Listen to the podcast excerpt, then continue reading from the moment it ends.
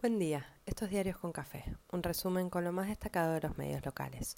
Hoy es miércoles 19 de enero y los diarios de esta mañana se enfocan en la negociación con el fondo y la parada política del gobierno argentino en Estados Unidos, la reacción de los mercados y las especulaciones de todos para pedir planes para vetar lo que hay, lo que podría ser, mientras la oposición se envalentona y se endurece aún más.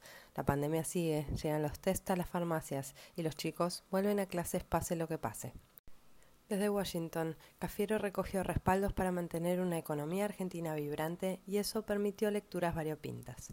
Unos vieron que el respaldo al crecimiento adhiera a la postura del gobierno nacional. Otros lo ven como exigencia de un plan, el plan que no está, que no aparece. El canciller se juntó con Blinken y con Nancy Pelosi, mientras en Buenos Aires CFK publicaba una carta detallando lo que había tenido que desembolsar el Estado argentino en 2021 por la deuda contraída en 2018 por la actual oposición cuando fue gobierno el 1,2% del PBI y en dólares, bastante menos que el 0,9% del PBI y en pesos, que se destinó a paliar los efectos de la pandemia, en salud, protección laboral y contención social. Juntos por el Cambio reclamó un acuerdo serio y sin improvisaciones con el FMI. ¿En serio? Sí, en serio. La liviandad a la hora de comentar lo que pasa sale muy bien a algunos que parecen haber llegado ayer en naves espaciales.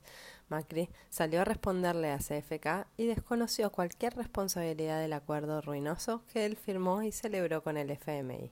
Disparó contra el gobierno actual por el nivel de deuda adquirida y reabrió la polémica sobre el cálculo de los pasivos que se acumulan. El Ministerio de Economía negó que la deuda haya crecido 50 mil millones de dólares. La oposición, por si quedaban dudas, avisó que no va a ninguna reunión. Se conocieron detalles del encuentro de Guzmán con la vicepresidenta y todo se endurece o se encamina, dejando claro lo costoso que resulta. No está claro si para forzar condiciones en el último tramo de la carrera o para terminar de pudrirse todo. En Infobae hablan de un acuerdo cercano, light, malo y muy retrasado, pero acuerdo al fin. El dólar blue tocó nuevo récord, volvió a subir el riesgo país y caer los bonos argentinos, y todos lo ven como una mala señal. Otra más. En varias notas suman también la perspectiva de política exterior más dura y pura. Las molestias y comentarios de Estados Unidos respecto al invitado iraní en Managua tampoco agradó a las autoridades argentinas. Las relaciones con los países del mal regional y de más allá como China y Rusia. Cuenta Diario AR que el gobierno hará una presentación ante Interpol para exigir el cumplimiento de las alertas rojas. La Reta anunció como parte de un plan que se despliega hace semanas su campaña para el 2023. Bajo el Horacio Presidente, suma a referentes del espacio, arma su mesa nacional con bonaerenses como Jorge Macri y Emilio Monzó. Después de jubilar a Macri el fin de semana, ahora blanquea su intención mayor. Mientras Bullrich y Morales se reunieron para ver si blanquean un acuerdo con Milei página cuenta los movimientos de Galperín, que opera y rosquea desde Uruguay contra el gobierno actual. En Clarín publican encuesta que confirma el avance de los libertarios y muestran que muchos de los votos que pierde el peronismo se van por ahí. El gobierno intimó a Disney y Fox a vender algunos de los canales que concentran tras su fusión mientras se adaptan a la normativa, tienen la obligación de transmitir en televisión abierta eventos masivos como los partidos de Boca o River que vuelven a la TV abierta. Alberto Fernández presentó un nuevo organismo de gestión mixta para generar energía renovable desde San Juan. Habló de soberanía energética y celebró el encuentro de fuerzas públicas y privadas. En la ciudad, legisladores de la oposición vinculan la voracidad inmobiliaria y el descontrol en la construcción de torres con la falta de electricidad comienzan las audiencias por la tarifa de gas. Página anticipa los pasos de la renovada entrega de notebooks para estudiantes y docentes en el marco de Conectar Igualdad. La inflación mayorista sigue presionando, pero aflojó su escalada en diciembre. El gobierno negocia canasta de frescos y carnes para sumarlos en precios cuidados.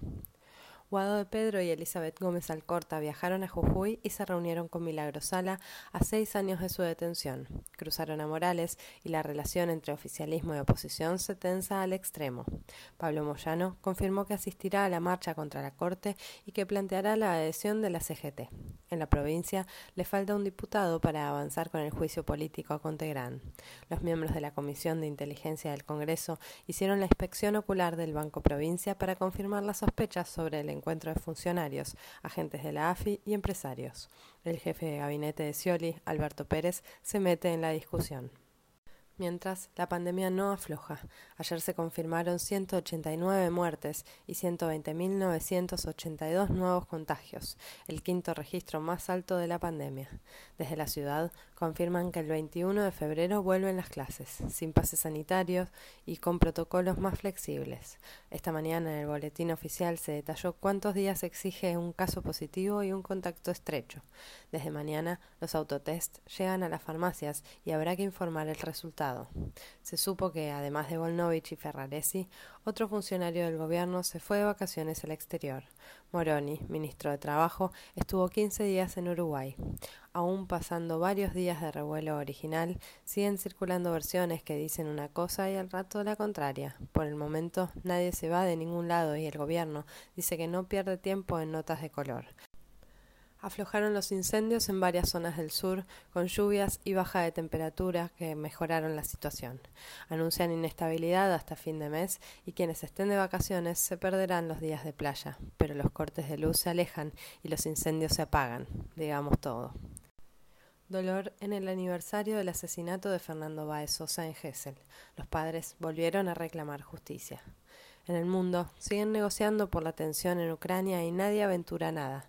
Lo cierto es que varios países mueven tropas y el clima es un polvorín. Blinken, después de verse con Cafiero y hablar de la deuda argentina, aterriza en Kiev y los ojos del mundo siguen sus movimientos. La ex rehén de la FARC, Ingrid Betancourt, lanzó su precandidatura presidencial en Colombia. Por un brote de COVID-19 sacrificarán miles de hámsters en Hong Kong. Alemania bate récords de positivos, similar a Francia e Italia. En el Reino Unido, Boris Johnson se enoja con la BBC. Independiente se lo dio vuelta a Talleres. Benedetto viaja para su vuelta a Boca. Y así se nos presenta este miércoles pasado por agua.